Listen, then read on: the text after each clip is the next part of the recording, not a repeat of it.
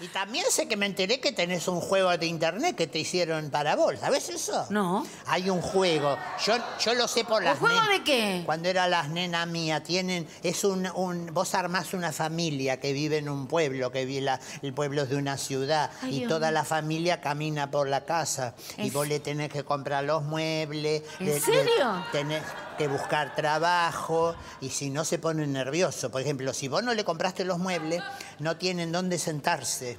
Entonces caminan y caminan y caminan. Y se estresan los personajes. Pero, eh, no sé, yo no lo Y si hice. no lo despertás porque viene el auto a llevarlo al trabajo, pierde el trabajo. Y tiene, entonces le quedaron las deudas de haber comprado los muebles.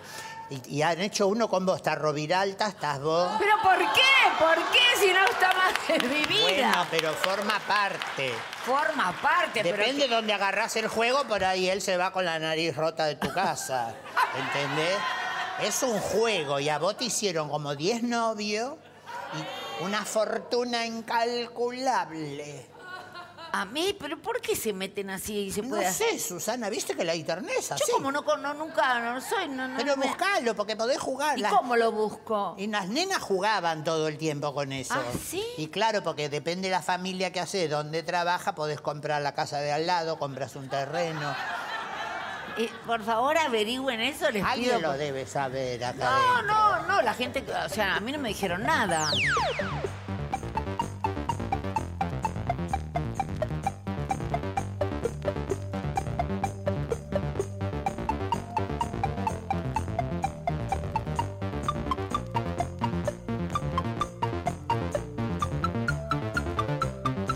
Amigos, seguimos en Preferiría no hacerlo. Hoy estamos dedicados a los videogames, esa es la palabra clave.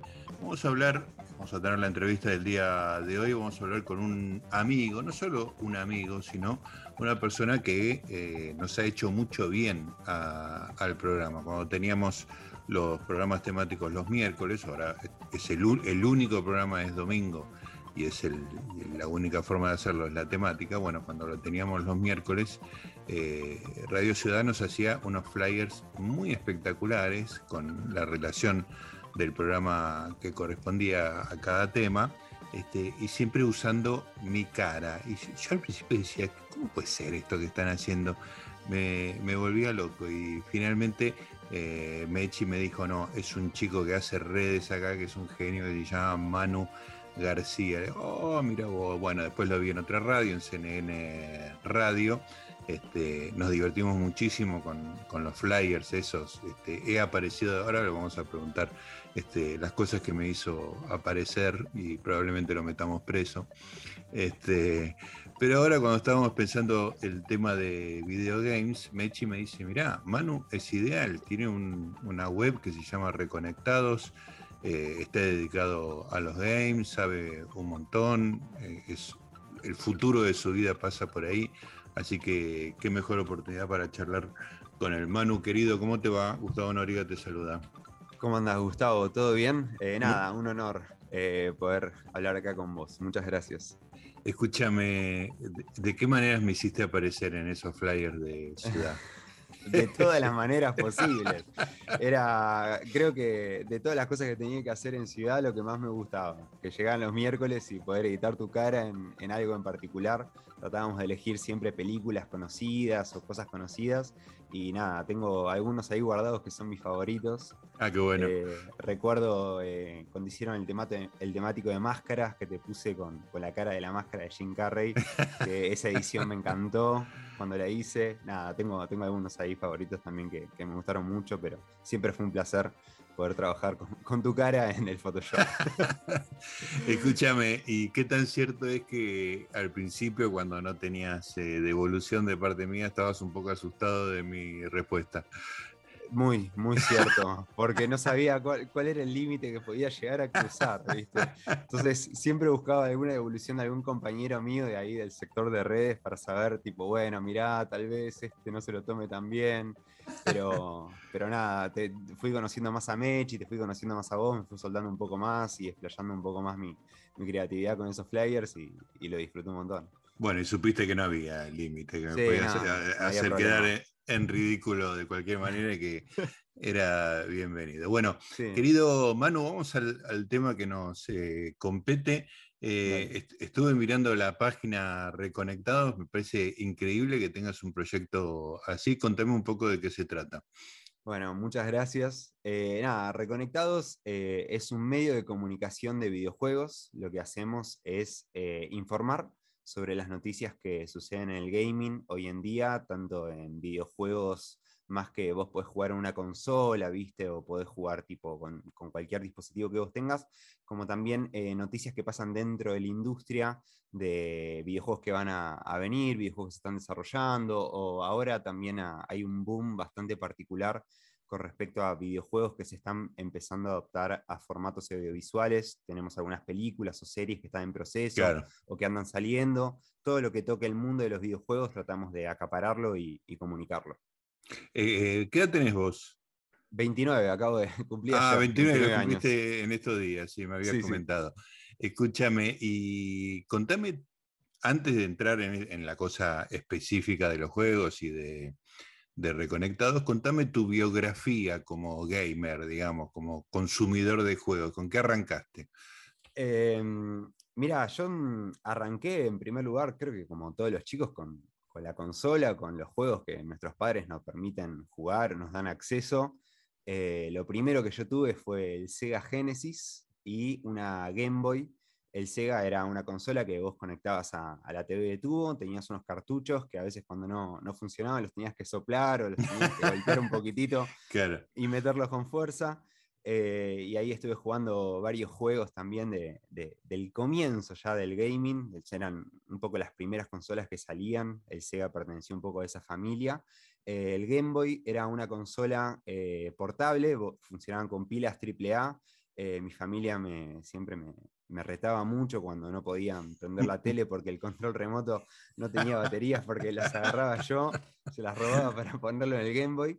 Eh, era bastante peculiar porque vos cuando prendías el Game Boy había una luz roja que mientras más brillaba, más batería tenía. Cuando vos veías que esa luz comenzaba a titilar o comenzaba como a apagarse un poco, era el momento de robar la, la- las pilas del pilas de los remoto. padres. Sí.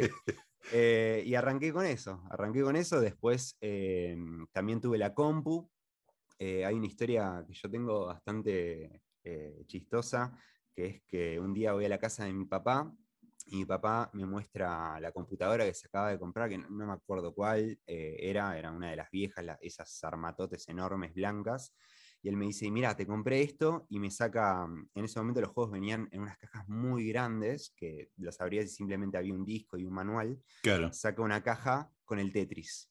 Y Yo lo miro y Oh. digo, yo lo miro, pero a mí, a mí me gustaban otro tipo de juegos, ¿viste? Claro. fanático del Tetris, yo lo miro y digo, ah, qué lindo. Y me dice, no, bueno, mentira, te compré este. Y saca otra caja que tenía un juego de Star Wars. Era el Star Wars La amenaza fantasma, era, el era la película que se había hecho videojuego. Y Claro. me volví loco, ese juego Sí. lo jugué, tardé seis años en pasar ese juego, creo que es el juego que más tiempo tardé en pasar, por el hecho de que lo, a mí como yo era muy chiquito, tenía 6, 7 años, me dificultaba mucho poder jugarlo, entonces lo abandonaba, a los meses lo retomaba, iba avanzando como de a tramos, y lo pude completar a la edad de 12 años. Y Mirá, nada, esas, esas fueron mis primeras experiencias en el gaming. Después ya más de grande con la Play 2 estuve jugando un montón, con la Play 3, ahora tengo la Play 4, tengo muchas ganas de tener la Play 5 y en la compu también juego bastante. Pero nada, toda mi vida desde mi infancia estuvo vinculada a los videojuegos y siempre fue como ese hobby, esa pasión que tuve de los momentos libres en vez de dedicarlo, no sé, como cualquier chico normal que va a jugar al parque o a, claro. a hacer alguna reunión con sus amigos, yo estaba enfrascado jugando a videojuegos. Es interesante lo que contás de tu viejo que te hizo el chiste con el Tetris, porque me parece que el Tetris es generacional. Este, es un, un tipo de juego, bueno, para el que no lo jugó, es este, apilar mm, cubos de diversas formas. Este, y cada vez que alineas una fila, la fila desaparece y, y vos, digo, perdés cuando se te va sumando y llegas hasta arriba. Un, un juego ruso que tuvo un éxito tremendo. Este, y claro, es el que jugaba cuando empecé a tener eh, computadora, tenía una Macintosh en principio de la década del 90, digamos, este, y llegué a, yo ya estaba casado en esa época, y nos pasaba con mi primera mujer que a la noche eh, nos acostábamos y nos caían los, jugábamos tanto que mentalmente seguían cayendo las cosas. eh, O sea, entendí la adicción por los juegos con el, con el Tetris. Ahora, ¿hay algo del tipo de juego que lo hace generacional? O sea, tu generación es más de, no esa cosa medio abstracta del Tetris, sino eh, meterse en un universo, digamos. Sí, bueno, o sea, esto que contabas de, soñar con el videojuego es un poco también lo que te genera el videojuego al ser interactivo y sobre todo inmersivo. Eh, con respecto a lo generacional, yo creo que, que todos nos marcamos en primer lugar por, por qué tipo de acceso tenemos a los videojuegos, o sea, cuáles van a ser nuestras primeras consolas o qué es lo que nosotros podemos acceder. Eh, existen como diferentes tipos de videojuegos también para diferente público. No es lo mismo eh, ser un fanático de videojuegos de Nintendo, por ejemplo, que ser un fanático de videojuegos de PC o de videojuegos de Play, como que te va marcando un poco el rumbo de acuerdo a lo que vos podés acceder. Eh, igual yo creo que el Tetris, eh, que estábamos hablando en este caso, es un juego que ya es como conocido por absolutamente todos, no importa qué tipo de gamer seas.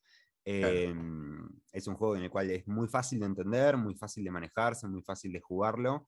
Y, y es un juego muy divertido. Yo inclusive eh, jugué hace muy poquito eh, en pandemia a el último Tetris que salió, que se llama. Tetris Effect, que es como una nueva apuesta a la fórmula de Tetris. Sí, ¿cómo Eh, es? es? es el clásico juego de Tetris, pero es muy particular porque tiene muy lindas visuales cada vez que vos haces una línea o colocas una pieza. Y además, lo que le incluye es que hay una canción de fondo que suena y vos cuando haces un movimiento de una pieza o las apilás, contribuís a la música que, que suena de fondo. Es, Claro. es, es bastante rítmico en cierto Sí. punto, como que vos lo vas jugando y vas si- sintiendo el ritmo a medida que jugás. Un juego que ya la fórmula era A más B, era algo Sí, sí, muy que no se podía reformular y ahora lo- como que subieron un poco la apuesta y también se hizo, eh, se hizo esto para, para tener un poco más de llegada y empatía a las nuevas personas que tal vez conocían el Tetris, pero no les llamaban la atención. Claro, porque eh, como decís vos, es un juego muy, muy simple y yo te decía casi abstracto, ¿no? Porque está en contraposición por ahí con lo. Me parece que vos usaste una palabra que, que es significativa, que es inmersivo. Eso Sí. quiere decir que vos te metés en un universo, digamos, en, en un, en un lugar donde pasan cosas y vos sos parte de esas cosas. Sí, sí, sí. Eh, bueno, todo videojuego busca eso, ¿no? Busca la inmersión. Es eh, la, carac- la característica principal, creo yo, que tiene mm, esto de que sea interactivo. Eh, yo, por ejemplo, estudié cine, me recibí de realizador cinematográfico, eh, de cine y televisión.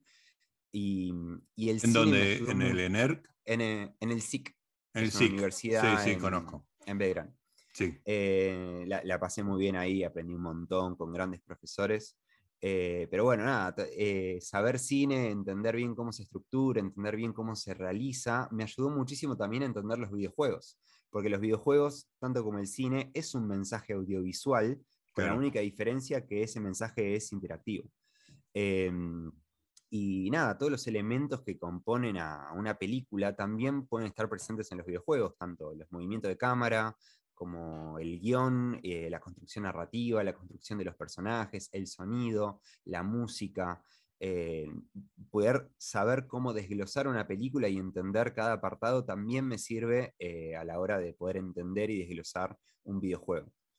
Es interesante porque, bueno, yo por supuesto me, soy una persona mayor, este, me quedé en el, en el tiempo, después del Tetris jugué algunas cosas que te, te quiero comentar, pero cuando, cuando lo veo a mi hijo de 12 años eh, jugar, veo esos, este, esos planos secuencia, ¿no? De, de ir corriendo, este, me, me hizo jugar un poco Fortnite. Este, Y claro, caer en esa isla y, empezar a recorrer, y es todo como un, plano secuencia que de repente vos podés editar y ponerte en otro lugar para mirar las cosas distintos, así que el, el- parentesco con el lenguaje cinematográfico está muy presente, ¿no? Sí, sí. eh, bueno, o sea, en todo videojuego la cámara siempre debe seguir al jugador, vos siempre tenés que tener la posibilidad de ver qué es lo que vos estás interactuando. em, y hay diferentes recursos en diferentes videojuegos. En este caso, bueno, el Fortnite es eh, centrarte en el jugador. El Fortnite es eh, un videojuego que trata de, de apostar mucho a la competitividad, ¿no? El objetivo del juego es eh, terminar primero, eh, antes que todos los demás que están compartiendo tu partida. Pero existen también otras propuestas de, de otro tipo de videojuegos en los cuales el uso de la cámara, por ejemplo, no es tanto seguir al jugador, sino ponerla en un plano fijo y que vos puedas interactuar con todo lo que estás viendo, o diferentes planos seccionados, las posiciones de cámara también varían. Normalmente conocemos a los videojuegos con la cámara eh, detrás del jugador, o sea, vos siempre ves a tu personaje de espalda, pero existen videojuegos también donde hay una cámara que está puesta arriba de todo, hay una cámara mucho más alejada, hay una cámara que simplemente en esos juegos que nosotros llamamos 2D, para darte un ejemplo que no sé si tal vez conoces el Sonic, por ejemplo, Sí, que era claro. un juego que iba de izquierda a derecha y la cámara se movía siempre para el lado donde vos eh, caminabas, pero era un paneo que era o, arriba o abajo, o izquierda o derecha, no, no mucho más profundidad que eso. Eh, nada, es- son los elementos que, que tienen los videojuegos y la forma en la cual también tienen para mostrarse que dice mucho de, de lo que el videojuego quiere transmitir.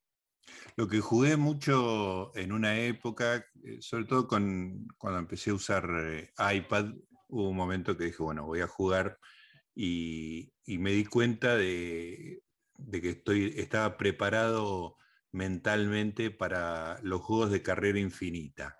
Este, que después descubrí que se llamaban así, que me parece genial, que es esa cosa de eh, que es una carrera que no, no para nunca, digamos, ¿no? Hay uno que tenía, que me hice bastante adicto, que era con los Minions. Este, Sí. e- e- era muy bello visualmente, ¿no? Era una, una locura y era muy frenético, ¿no? Porque por supuesto, como, como todos los juegos, a medida que vos vas avanzando y te vas perfeccionando, la velocidad es mucho mayor. Este, Contame un poco de los juegos de carrera infinita, el, el concepto y cuáles son los más este, conocidos. Em, bueno, en ese ejemplo que vos eh, contás, que, que me dijiste que, que lo jugaste en iPad, e- es- ese estilo de juegos es eh, más que nada para, para lo que son los móviles. Eh, todos los juegos, cuando ha- hablamos de videojuegos, todo juego tiene un principio y un final. El principio es siempre cuando vos le das Start y el final eh, va variando, ¿no? Si es un juego atado a una narrativa, bueno, es eh, terminar la narrativa, ver cómo termina la historia en la cual vos interactuaste, y ahí terminó el juego, y si querés seguir jugando, bueno, es volver a empezar o elegir tal vez algún nivel en específico.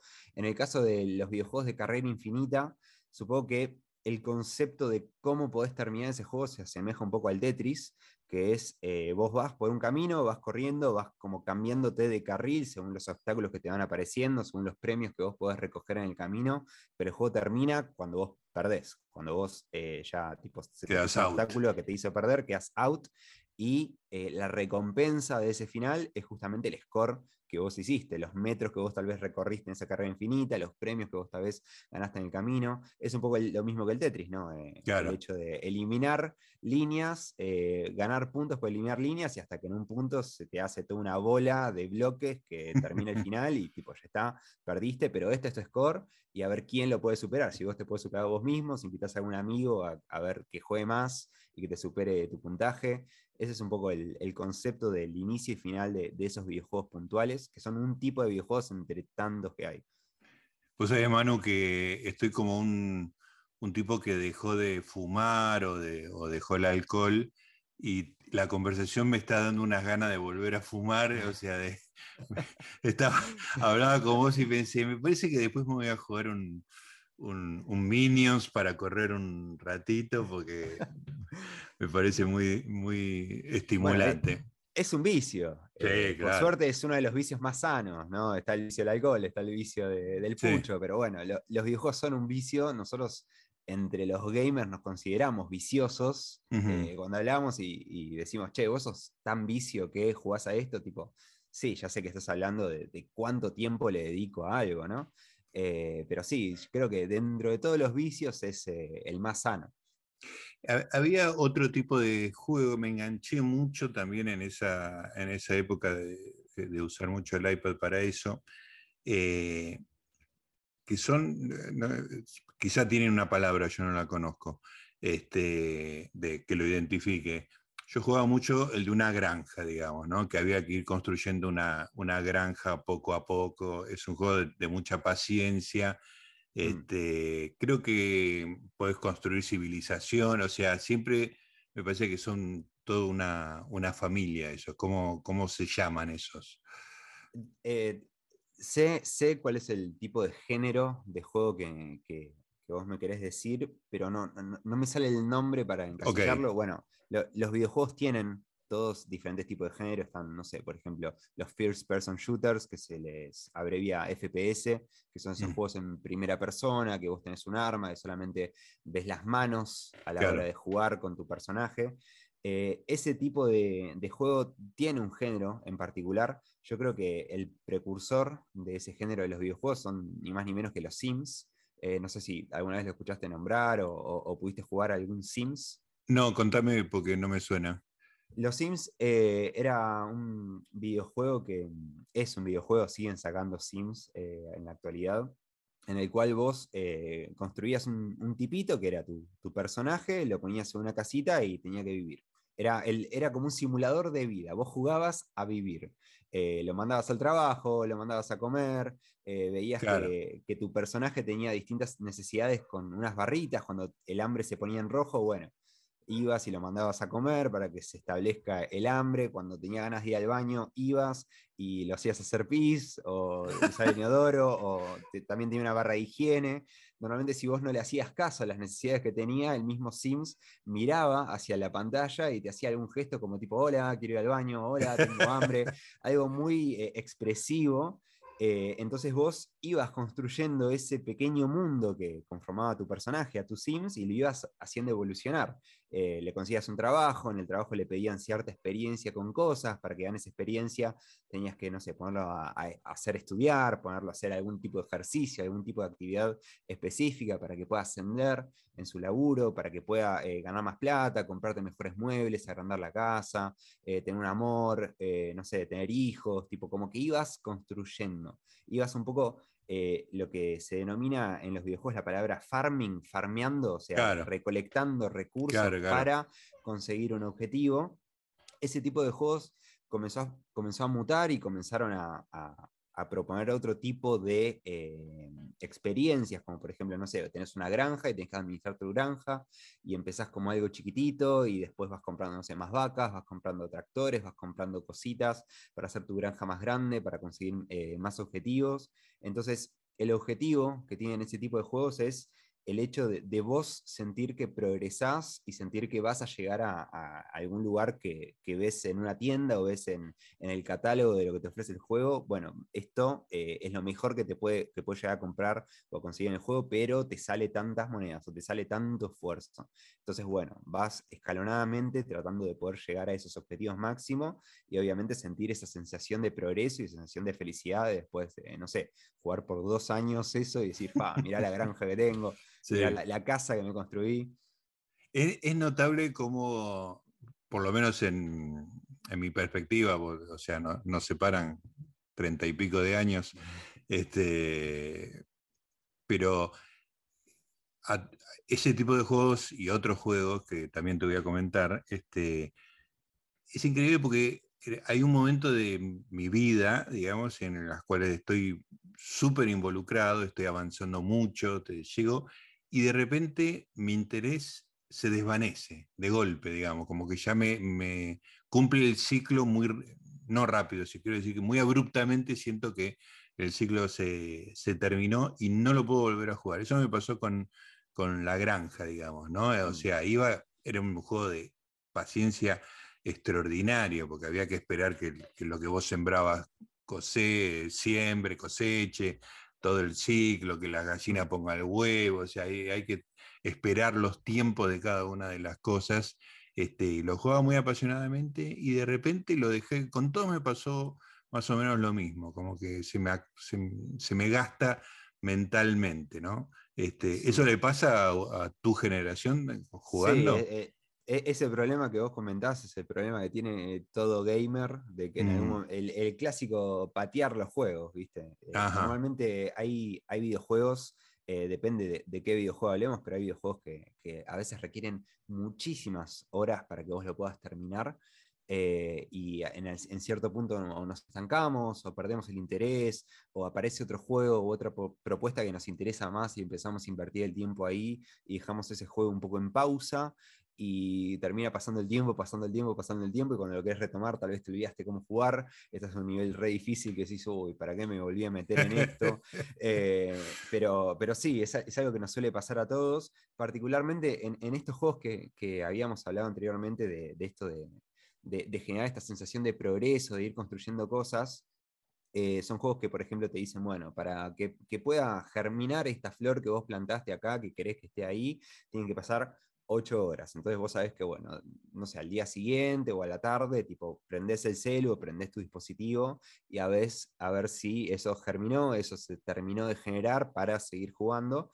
Eh, normalmente esos juegos tienen como un modelo de negocio en el cual te ofrecen vos pagar cierta Claro. plata para eh, poder acelerar esos procesos. Ajá, Es un poco... mm, claro. es, es un poco el modelo de negocio que tienen esos juegos particulares, pero el, el- en concepto el problema de, de perder el interés de un juego, de abandonarlo, de, de irte por otra propuesta, es algo que nos pasan a todos. eh, a mí me pasa un montón. Es, es muy común que los gamers hoy en día compren muchos juegos que puede que nu- nunca terminen jugando, pero los Claro. compran, saben que están ahí, saben que en algún Claro. momento los van a jugar, tal vez lo empiezan, pero no los terminan, eh, y aumenten cada vez más su biblioteca de juegos, sabiendo que, que hay otros que tal vez eh, están esperando aún para ser jugados o para ser terminados, y qué onda, esos videojuegos te ven a vos comprando juegos nuevos y dicen, dale, eh, terminame de jugar, ¿qué pasa acá? Es lo que me pasa con los libros a mí, o sea, tengo más Claro. libros de los que puedo leer, pero el solo hecho de tenerlos ya es parte Mm. de la diversión, digamos, ¿no? Sí, también. Escúchame, una cosa que me llamó mucho de la atención de las cosas que juega Elías, tuvo una época con el Minecraft, Sí. este, que me llamó mucho la atención la estética eh, hiper, más bien no hiper, sino hipo, o sea, muy poco pixelada, con, con muy pocos píxeles, digamos, como Sí. simulando, eh, en una época en la que vos podés ver un partido de fútbol en la Play, que es Mm. muy impresionante el nivel de realismo que tiene, me daba cuenta que el Minecraft apostaba a una cosa como vintage, como que todo era muy pixelado, este, como, si tuvi- como si el televisor tuviera muy poca definición. Confieso que me, me mareaba, le- me, me hizo Mirá. jugar un par de veces y le dije, mira, no puedo jugar a esto porque me, me hace mal al- a la mente, ¿viste? Porque Mira, mi cerebro está preparado para otra cosa. Este, Mm. es, es un estilo eso, ¿no? Estético, Sí. el- ese- esa, Sí, esa es- cosa es- vintage. es una decisión. eh, que, que un juego tenga cierta, cierto estilo y cierta estética significan que eh, apuntan a un concepto particular. Normalmente eh, podemos hablar de videojuegos, de, de videojuegos de, de alto calibre gráfico, de que ya casi está rozando al fotorrealismo. Inclusive a- algunas, algunas cosas de, en, en ese tipo de juegos pueden llegar a ser contraproducentes. Vos te, te metes a un videojuego y ves que el agua eh, parece agua de verdad, que los edificios Wow. son edificios de verdad, que las texturas son texturas que, que realmente salís a la calle y podés ver lo mismo, y tanta cosa te puede llegar a marear o a abrumar. Entonces, eh, a veces existen eh, diferentes propuestas de videojuegos con una estética más marcada y más pautada. Eh, yo creo que, que la estética de Minecraft, que estamos hablando de, de uno de los videojuegos más grandes e históricos de, de lo que es la industria, fue más apuntada a, simplificar las cosas, a saber que este cuadradito rosa con esta cabecita es un chancho, que si vos querés cavar, tenés que cavar por cuadraditos, que si querés construir algo, construís por cuadraditos. También es un juego que, cuya estética está muy arraigada a, a la creatividad que el mismo juego propone, ¿no? Al hecho de que vos estás en ese mundo y eh, podés construir tu casa, podés construir las cosas que, que hay a tu alrededor y sabés que lo tenés que hacer cubo por cubo, como si, no sé, fueras un un niño que le dan los cubos por primera vez o los Claro. legos y vas armando las cositas de a poquito y vas generando con tu imaginación ese mundo ficticio que vos querés crear, eh, que nace todo de la imaginación.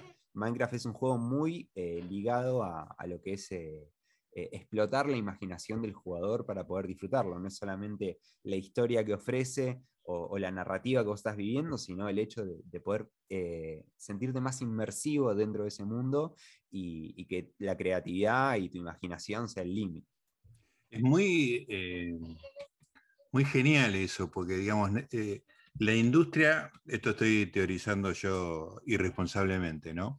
Dale, Pero necesitaba que llegara a un nivel de hiperrealismo tan fuerte para que sea atractivo hacer todo lo contrario, una cosa muy brutal de, de- de- de pixelado, ¿no? Este, como que no lo, si, si no lo hacías en un momento en el cual la- la- las posibilidades eran prácticamente totales, digamos, hubiera quedado con un juego malo, digamos, ¿no? En cambio acá es muy claro que es un gesto deliberada esa estética, ¿no?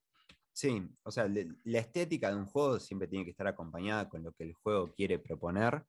Eh, el- que existe un juego malo, hablando de un juego malo, tiene que, que, eh, incluir muchos factores, el factor de la jugabilidad, el factor de, un- en primer lugar, qué le queda al jugador después de jugar esto, ¿no? Si, si siente que es algo repetitivo, sobre todo si siente que no es algo divertido, ¿no? Uno espera que siempre un juego sea divertido, por algo se llaman juegos eh, el hecho de que las cosas hayan evolucionado técnicamente hasta cierto punto eh, también da muchas posibilidades a, diferentes juegos de, generar otras propuestas y de realmente eh, aportar a, este elemento que es casi fundamental en cualquier videojuego, que es la inmersión, el hecho de sentirte ahí y el hecho de que hayan videojuegos que se despeguen de, de esas propuestas tan tan técnicamente superiores, eh, también eh, corresponde a, a direccionar su mensaje a otro tipo de público. Eh, no sé, a- hablando de las películas, por ejemplo, tenemos cámaras en 4K, en 8K, de- tenemos filmaciones que son increíbles de ver, tenemos efectos especiales súper zarpados. Y tal vez, eh, qué sé yo, vemos una película que simplemente apuesta a contar una historia en blanco y negro Claro. y la vemos y nos gusta y, y es una propuesta estética, es una propuesta tal vez dirigida a un cierto tipo de público y, y no por eso tiene que ser malo, ¿no? Volver a retrotraerse, es simplemente una decisión de estilo. Una decisión, claro. Pero necesitas que esté muy avanzado para que eso sea una decisión y no parezca una falla, digamos, ¿no? Eh, esa, esa es la idea un poco.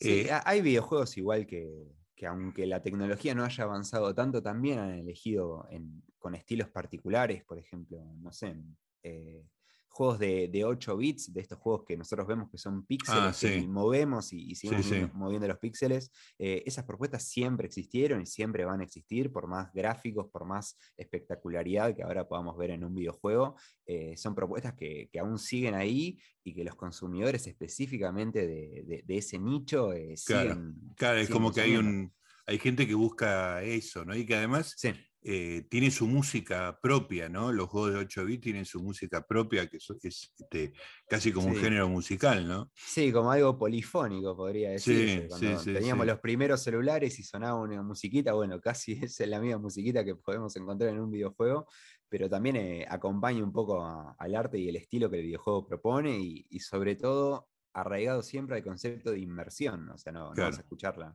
una orquesta sinfónica en un Sí. juego de 8 bits, como lo contrario, en un juego hiper, super, so- eh, recontra realista no vas a escuchar a un pi, pi, pi, pi, tipo, Sí. corresponde un poco también a, a la inversión y a hacer Claro. orgánico ese universo. Eh, Manu, ¿y qué, cuáles son los juegos más hiperrealistas que yéndonos del otro extremo, digamos, del Minecraft y de los juegos de 8 bits? eh, ¿Cuáles son los, los más asombrosamente realistas que hay en este momento? Eh, bueno, son los juegos que corresponden a, a esta nueva generación de, de consolas y de videojuegos, en donde siempre se apuesta mucho a- al, al fotorrealismo, casi inclusive. Eh, yo te, te puedo nombrar algunos títulos que, Sí. que jugué que, que nada, me, me- me caí de la silla casi jugándolos.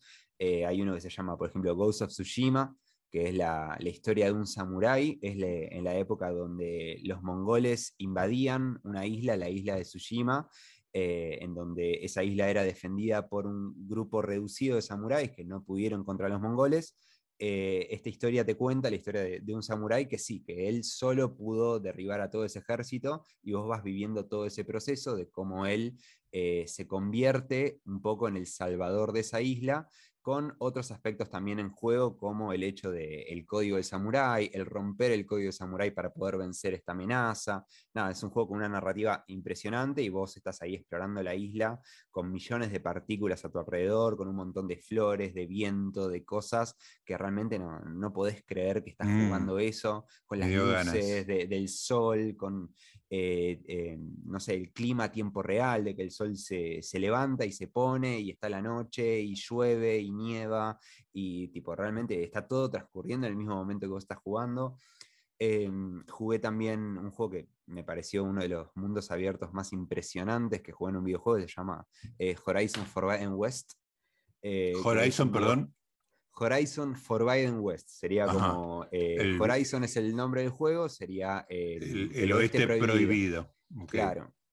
Eh, que es un juego de mundo abierto que propone un mundo post post apocalíptico, un mundo donde eh, las máquinas ya destruyeron el mundo y dominaron todo lo que es la Tierra, y posterior a eso, como que la humanidad volvió a resurgir ya más en forma de tribu, pero mezclándose un poco con, esta cibernética y esta modernidad de, que hay eh, armas, hay, eh, no sé, láseres, hay diferentes dispositivos, todo medio sci-fi, pero al mismo tiempo medio como, como esto, como, como las primeras civilizaciones, en una historia en el cual vos tenés que tratar de curar al mundo del daño que hizo estas máquinas.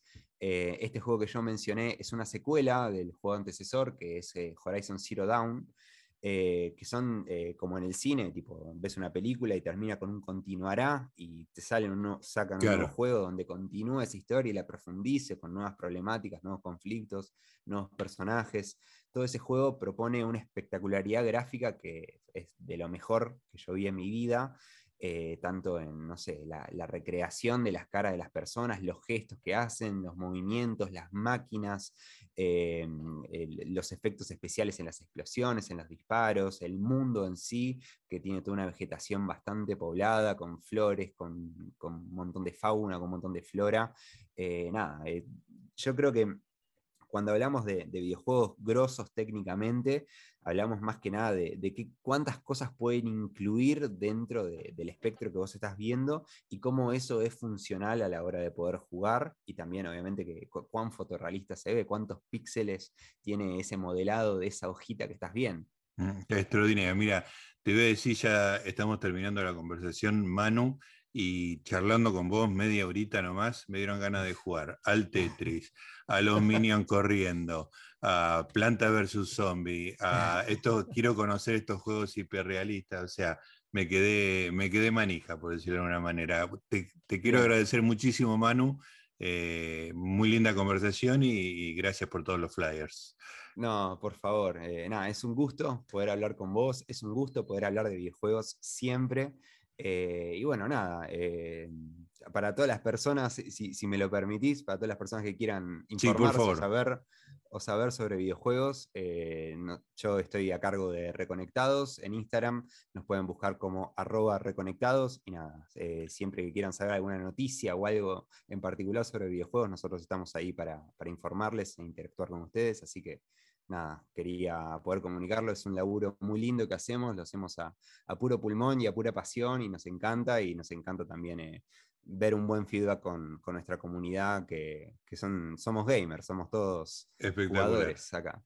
Buenísimo, te mando un abrazo grande y ahí estamos en Reconectados. Seguimos nosotros en Preferiría no hacerlo con juegos. Chau.